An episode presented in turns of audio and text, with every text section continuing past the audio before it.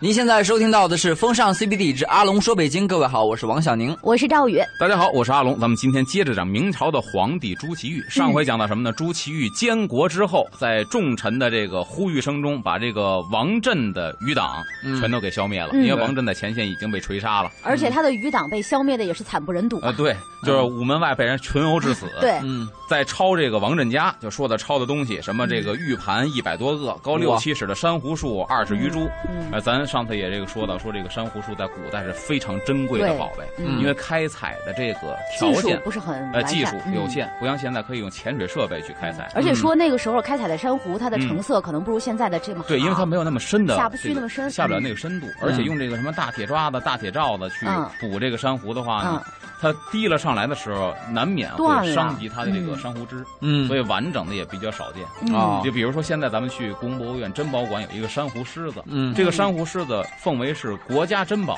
嗯但是你看啊，咱艺术造诣肯定特别的高，嗯但是单从成色看，嗯到现在珊瑚市场它不算是顶尖儿的，啊就是因为开采技术有限。是那么接着咱们接着往下说，那么这个王振的余党被扫除之后呢，国不可一日无君。嗯皇上那边被擒了，现在呢，皇上的弟弟朱祁钰呢是监国职位，嗯啊，如果没有皇上，这一个国家呢缺少了核心，嗯政令的发布啊，包括贯彻执行啊，必然各个环节会受阻，嗯这对于抵御外敌也非常的不好。嗯那么这时候呢，朱祁钰虽然是奉了太后的命令，嗯，是以监国的身份总理国政。暂时的，他叫执行总监。对，，咱也说到嗯他上朝的时候都不是面南背北，嗯哎面西朝东，对，所以说他嗯不是皇上，这个时候毕竟不是皇上。那么英宗呢被俘对朝廷不利，所以大伙儿这时候迫切的觉得朝廷必须得另立新君了，，对，嗯才有利于咱们朝廷的发展。嗯那么另立新君到底立谁呢？嗯这是大家开始去琢磨的一个事情。嗯咱们先分析当时的这个状况。朱祁镇虽然被俘，但朱祁镇有儿子。嗯，那按照皇家来说，名正言顺，老子没了，儿子儿当子继承皇上，对嘛对对对，对吧？嗯但是大家又一想什么呢？说朱见俊是朱祁镇的儿子，但嗯是朱见俊这个时候呢，年方三岁，天哪，岁数太小，所以这是一个很要命的事情。对如果你是一个太平盛世，嗯对吧？没有外敌侵扰，那还好，说三岁登基嗯可以，有人辅佐嘛嗯哎，，辅佐有辅政大臣嗯在教他，让他慢慢地成长可以。但这个时候当务之急，外边有嗯外敌侵扰啊，嗯三岁的孩子怎么当皇上？嗯，这非常的难办，没法担当这个军国重任嗯呢。是，所以呢，大家就想到了朱祁镇唯一的只有一个弟弟，同父异母的兄嗯弟，就这一个弟弟。这就是兄弟少了的弊端哎，啊，所以皇上玩命的生孩子，纳那么多嫔 确妃，实是，嗯在，当时的思考的这个保住他的思路江里山嘛，边嗯是，有用的。嗯所以这时候朱祁钰就成了第一人选了，哎，嗯因为这时候朱祁钰已经二十一岁了嗯哦啊，完全可以独立去这个把持朝政了。嗯嗯那么九月一日，这个时候群臣上奏孙太后，嗯说什么呢？说国有长君社稷之福，嗯，就是国家有一个成了年的、懂事儿的、有这个本事的皇帝，嗯这是江山社稷的福气呀、嗯，所以呢，请立朱祁钰，嗯大家纷纷要求立朱祁钰当皇上。嗯啊那么太后呢，也是得琢磨这个事情啊，她也得审时度势啊，因为毕竟朱祁镇没死，嗯他会不会死在地方？而且什么时候回来哎都对不，知亦道。或者会被放回来嗯，这都是一个问题。嗯所以这个时间段呢，不由本朝来掌握，完全看是敌人怎么掌握这个朱祁镇。嗯，所以想了半天之后呢，他还是下一旨批准了，就哎是，让他这一个批朱准，祁其实朱祁钰，我我觉得来讲啊，嗯心理压力就小多了。其实这个朱祁钰呢，嗯他接到一旨之后，史料记载什么呢？颇为惊惧，嗯啊，接他到会太后的进去吗允许之后嗯因为他觉得自己没不想是到当皇上的料。啊嗯或者呢，他希望当一个王爷成王，嗯挺好的，天天这个锦衣玉食的生活，嗯不用操心国家大事，嗯他是这么想的，所以颇为惊惧，再三训让。那么这个时候，其实朱祁钰的训让比后边咱们讲到的训让，这个时候发自内心的，啊，我真的不想当皇上，嗯因为这个担子太重了，嗯我觉得我没有这个本事。会不会他还有一个考虑就是，呃，那时那刻可以说国家安危非常的要紧，对他怕担不了这责任。这个重担一肩挑，怎么办？嗯所以当时已经到哪儿了呢？就退避到成王府。啊嗯就我已经我不在宫里待着，我不是分给我府了吗？逃也在北避京了，我回家，我闭门谢客了，就完全是逃避的状态。嗯他真的不想当这个皇上。这个时候又是于谦嗯正颜厉色的出来了。当时于谦也就是跟他正颜厉色地说：“你必须除掉王振的余党、嗯啊，跟大臣们说打死余党不算犯法，嗯他们罪有应得。”你可以看到，这个时候朱祁钰是一个没有主心骨的人。啊，嗯啊而于谦就是他的主心骨。对，嗯所以于谦呢，正言厉色的跟于跟这个朱祁钰说呢：“臣等诚忧国家，非为私计。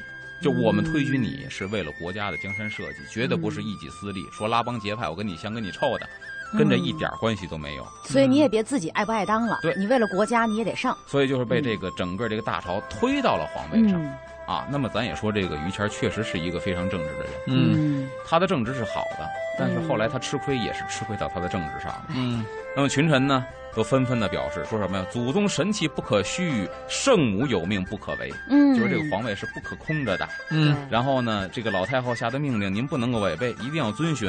嗯当时呢，又有一个辅助条件，嗯什么条件？就是当时的这个指挥使岳谦。嗯他出使瓦剌军瓦剌部，就是到敌军那儿去探虚实。啊敌人让他见了一面朱祁镇，哦，那么这个岳谦呢就问嗯说：“这边呢，老太后的意思啊是立你弟弟当皇上。”哦，我记得说你看过，这个说他其实也不置可否，所以说呢，他嗯当时呢，这个这个就算答应了，答应了嗯嗯啊，他答应了把这个口气儿带回来，说可以让成王继嗯承这个皇位。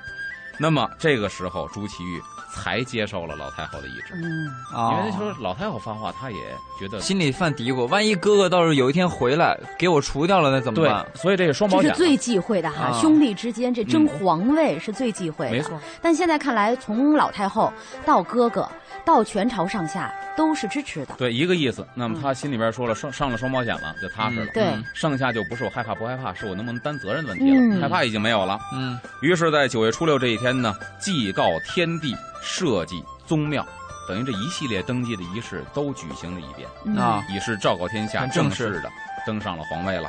嗯那么，而且呢，还尧尊英宗为太上皇，尧尊就是皇上不在我身边，我哥哥。遥遥相望，尊你为太上皇。嗯这时候正经的就朱祁镇没有任何权利了，嗯啊国有新君了。然后呢，改次年就是第二年，嗯是景泰元年，嗯颁诏大赦天下。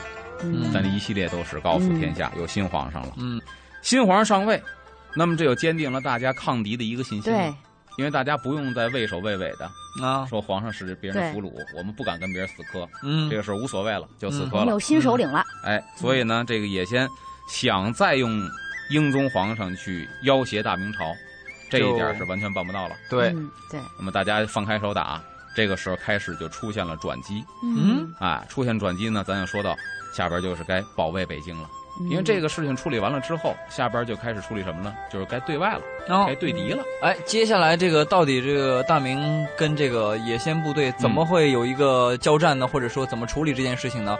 我们稍事休息，马上回来听阿龙说。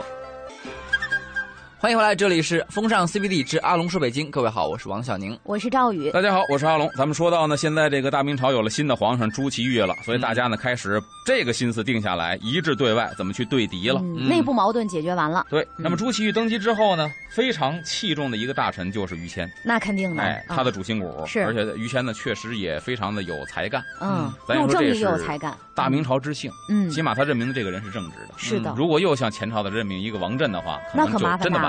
嗯大明朝到这儿就戛然而止了。嗯嗯本来呢是从这个朱高炽开始啊，他是提高这个阁权的，嗯就是说这个内阁、嗯大臣的权力是提高的。因为明朝刚开始的时候，咱知道朱元璋当政的时候，嗯他是独揽大权的，嗯对，是阁权是比较低的。从朱高炽仁宗这开始，又把这个阁权给提高了。嗯那么英宗初年呢，就是朱祁镇吧，英宗嗯朱祁镇呢，又开始任用什么呢？三阳开泰，咱说杨士奇、杨荣、杨虎这三位是，三阳开泰辅佐这个朝政。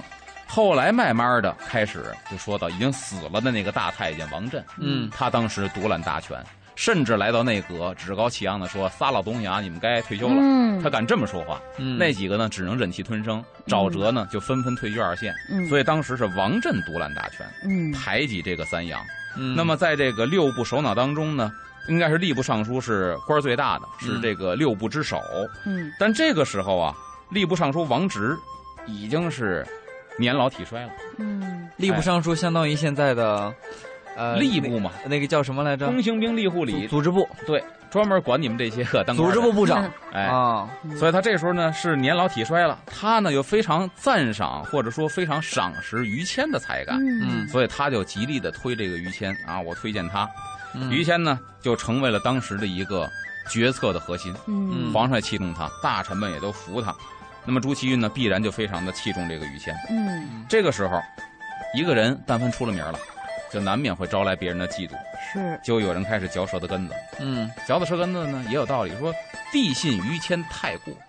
就你怎么能完全听他的呢？对，嗯其，实说白了也是含沙射影，拿他跟去王比震了王震和朱祁镇。哎，但是当你年这就是个比太喻认命非常不恰当啊，是吧？他们的这我个这比此喻，一时彼一时，你知道吗？现在什么时候了，是吧？说说他也无妨。对呀、嗯所以他也认为你皇上太嗯任用一个人，只认一个人的话呢，嗯很可能这个人呢会到最后桀骜不驯嗯，啊，居会功不会嗯自傲重。走老路？对你可能会管不了他，虽然他嗯现在表现的不错，所以这个质疑呢也不是没有道理。嗯但这个时候太监心安，就连太监宦官都已经看不过去了，嗯就给这个于谦辩护，嗯就给说这个扎针的小人说什么呢？说为国分忧如愚公者，宁有二人；嗯，为国家分忧，除了他为还有国家分谁忧？啊？国家没有第二个人仅了，此一人。嗯所以我推我们推崇他是正确的呀。嗯嗯那么在朱祁钰和这个于谦的主持下呢，嗯君臣同心，嗯然后共设计拒敌。嗯，这个时候大家还是一心了，等于对小人的挑拨离间没有起到一个作没用成。功嗯哎，于谦上台之后呢，就开始整顿这个军纪，然后调整人事，加强防守，嗯主要就是为了增加这个战斗力量。嗯，嗯于谦这个人呢，赏罚特别的分明，嗯我觉得这一点很重要。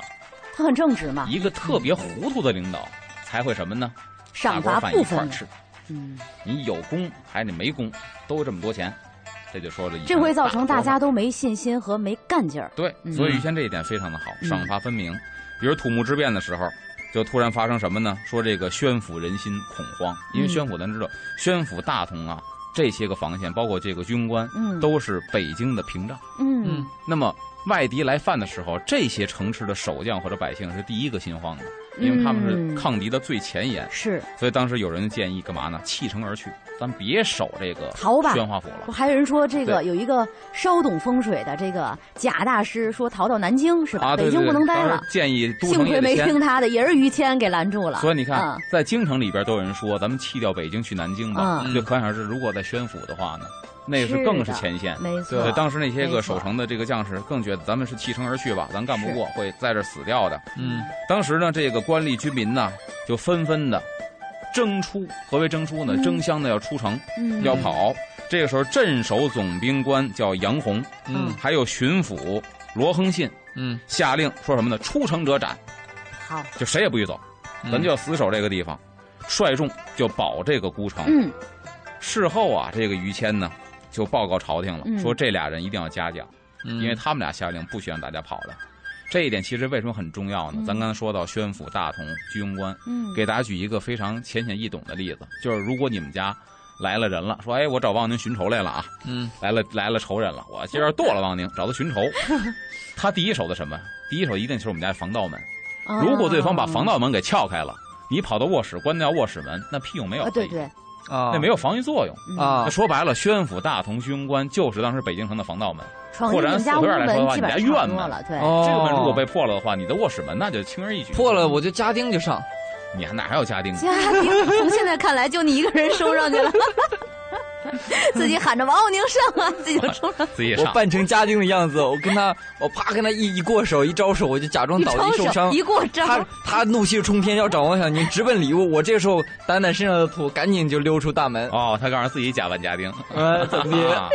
这是一计，知道哎吧？呀，这个计谋太棒 了！那你寻仇的人多傻呀！还能让你跑出去，然后咱也说嗯的，说宣府之后呢，在大同，这个当官的郭登，咱们都知道嗯守卫大同嘛，嗯就是力保危城。嗯他也是横了心了，我就把这大同保住。嗯当时呢，镇守大同的这个总兵官广宁伯刘安，嗯，嗯这个职位不小啊。是广宁伯已经封了伯嗯了哦，啊，他就是不顾军务，要擅自回京师。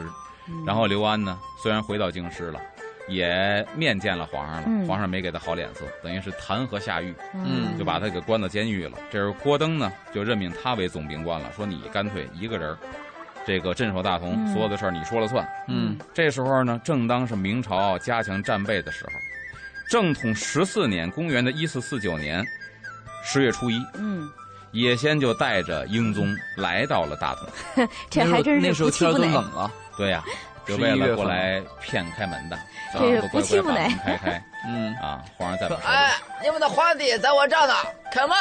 啊人家是内蒙古的，啊，不是是口音，来换一 口音，来一个。啊是吧？噜噜噜，你们的皇帝在我这里呢，快点开门！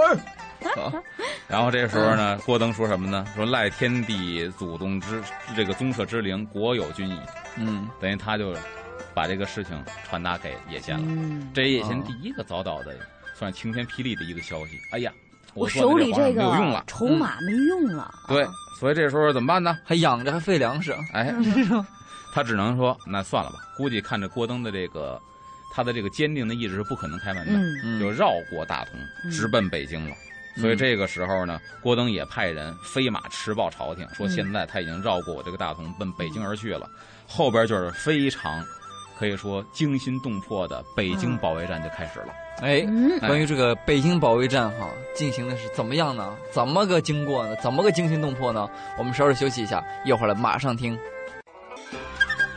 欢迎回来，这里是风尚 CBD 之阿龙说北京，各位好，我是王小宁。我是赵宇，大家好，我是阿龙。刚才咱们说到呢，这个野先带着英宗要骗开大同的城门，结果郭登告诉他国立新军了。这一下呢，一个晴天霹雳的消息，嗯，也可以说是这个消息彻底激怒了野先，干脆哐当当，绕过大同，我就直取北京了。嗯这个时候，朝廷呢接到了郭登派人持报来的这个消息，嗯然后准备战斗。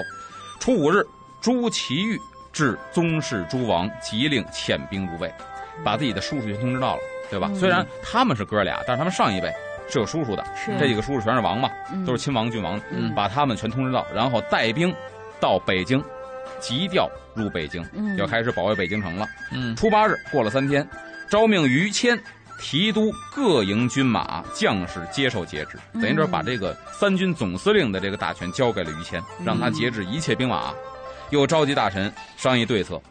这时候呢，大臣们纷纷出主意，嗯说这个时候野先已经快到咱们北京了，咱们应该怎么办？嗯有人说我们这个时候啊，筑壕、挖沟、挖这个战壕，咱们呢，现在就是商讨战术，对，嗯嗯这个属于是消极防守，嗯，啊，把门关好了，把这个壕沟再挖一你挖是。主要防御嘛，对他这个方法，嗯，然后后呢，有人说这军队不可出城，嗯，就是咱们一样死守这个北京，嗯嗯这是可以说占多一半儿的嗯，哎，我也同意这种办法，出的这个这主代意表你的就是士气啊。你嗯第一种方法是表明了就是我们处于弱势，他们处于强势，这个给这个城里的百姓是一种比较消极的看法。，对，所以当时于谦也是这么想的，嗯如果我们关门死守的话啊，不管说我们这个兵力悬殊如何，对在气势上输人一筹你。心理上输了，嗯，所以这个时候会显得更软弱，而且呢，是这个时候军士们当兵的可能也更加没有气势了。对，这要再打起来的话，我们不吃香。嗯，嗯所以他最好的嗯提议呢防守就是进攻，对，所以他提议就是我们要把这个部队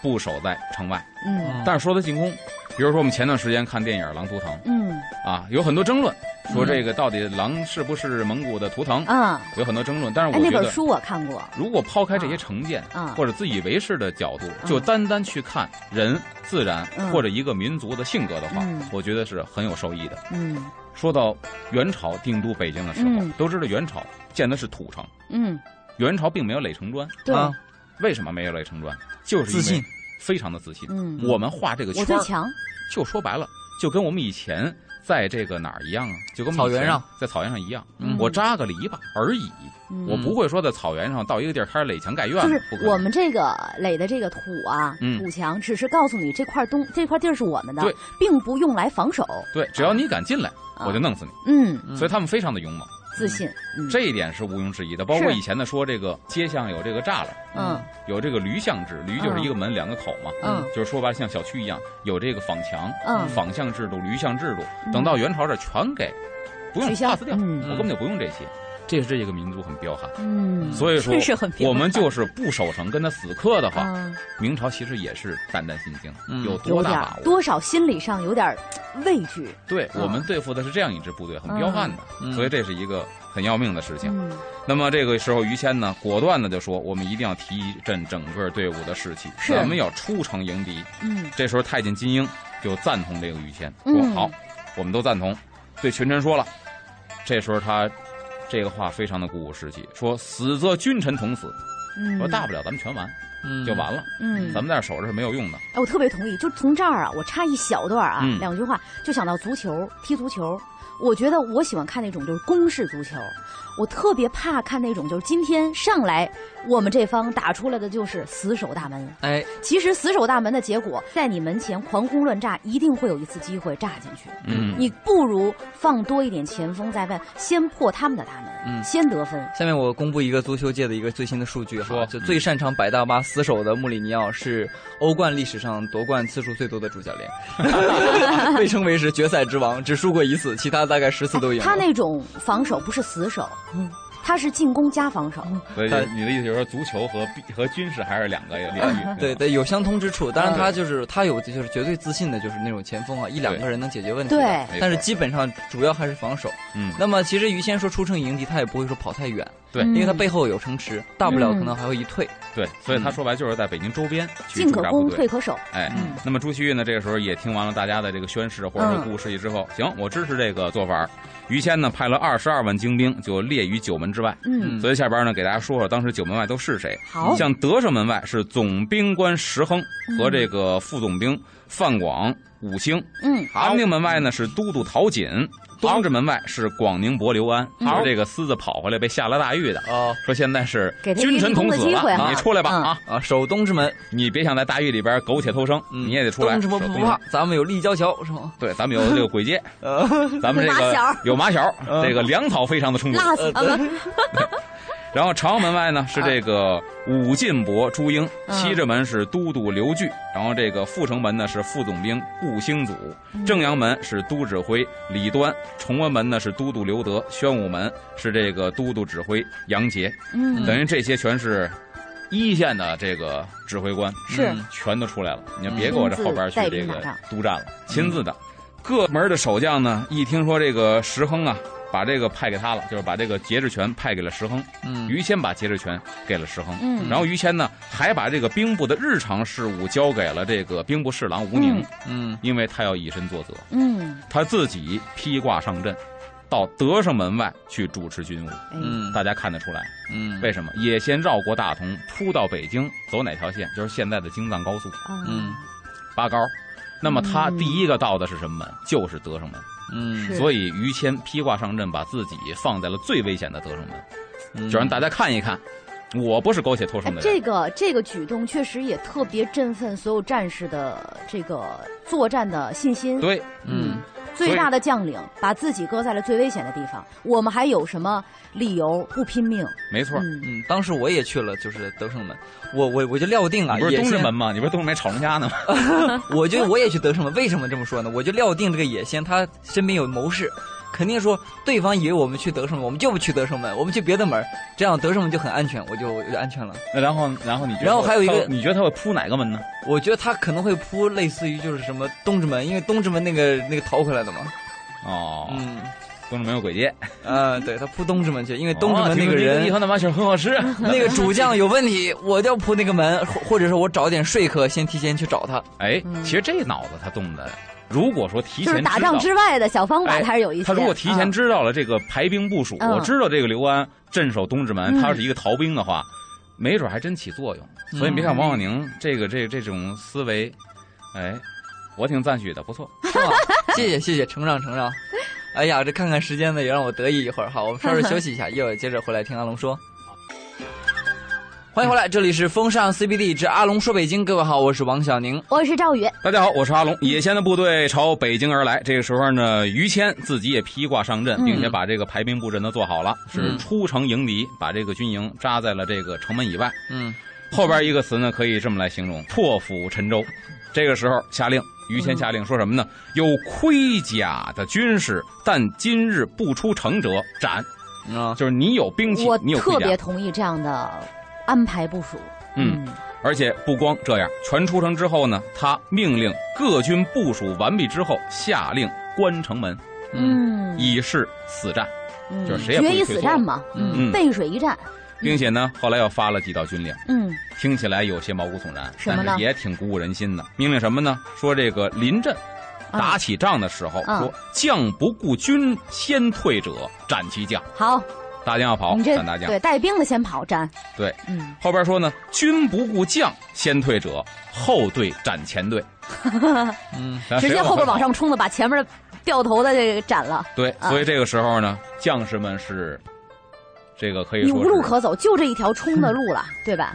个个是群情激愤，对，逼上梁山，那家就是伙是嗷嗷。说白，了，现在想活命，就是保住城。对对。所以过了几天，十一日呢，这瓦剌军已经到了北京城下了。当时列阵嗯，在哪儿呢？还真不是德胜门，嗯，小宁猜 对了，不是德胜门，呃，但是也不是东 直门，好，也不是东直门跟啊东直，门正对着这个门，西直门。西直门哦对他陈这个列兵在西直门外。野先呢，本以为说北京这个时候啊嗯已经没有精兵了，因为嗯当时朱祁镇带着王振出去御驾亲征的时候，嗯把所有精兵都带上了。嗯他认为北京城里应该没有什么好的这个兵力了，嗯旦夕可下，就是早晚的事儿，可能一天我就把北京攻下来了。嗯但是没想到，他来到北京城外头的时候，看到的是严阵以待的明朝的军队。嗯，那么在西直门外呢，这个有一路瓦剌军刚要安营扎寨，嗯，我今儿先不打安营扎寨。刚扎下寨之后，就被这个明军给袭击了好，嗯啊，，死伤数百人。这一下呢，也消了这个野贤的锐气，没错，嗯所以他没想到说对方还有这么大的本事，哟呵这么多人。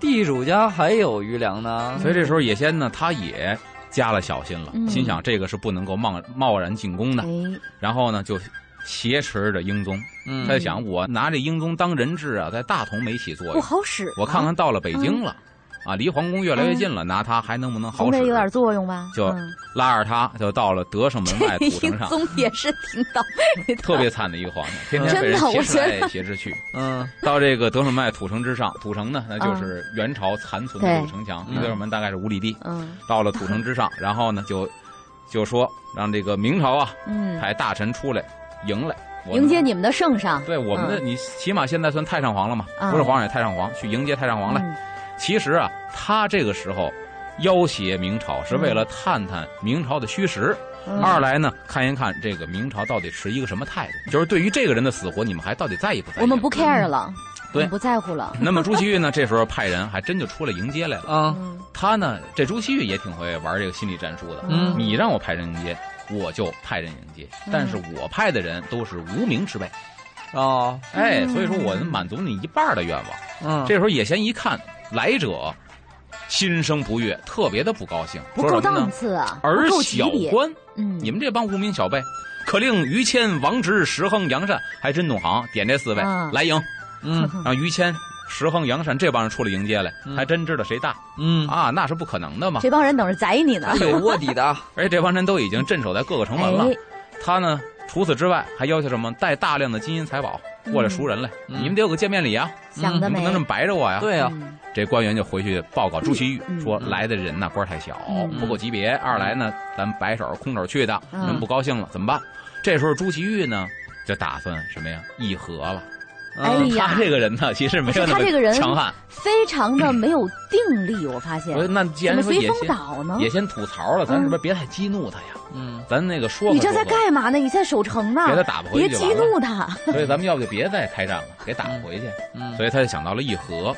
那这时候呢，他得问于谦呢，说您这什么意思啊？于谦回答说呢，今日只知有军旅，他非所敢闻。什么意思呢？就是今天咱们肯定是背水一战了，嗯啊，别的东西不要轻易的相信。嗯换句话说，他这话说有道理。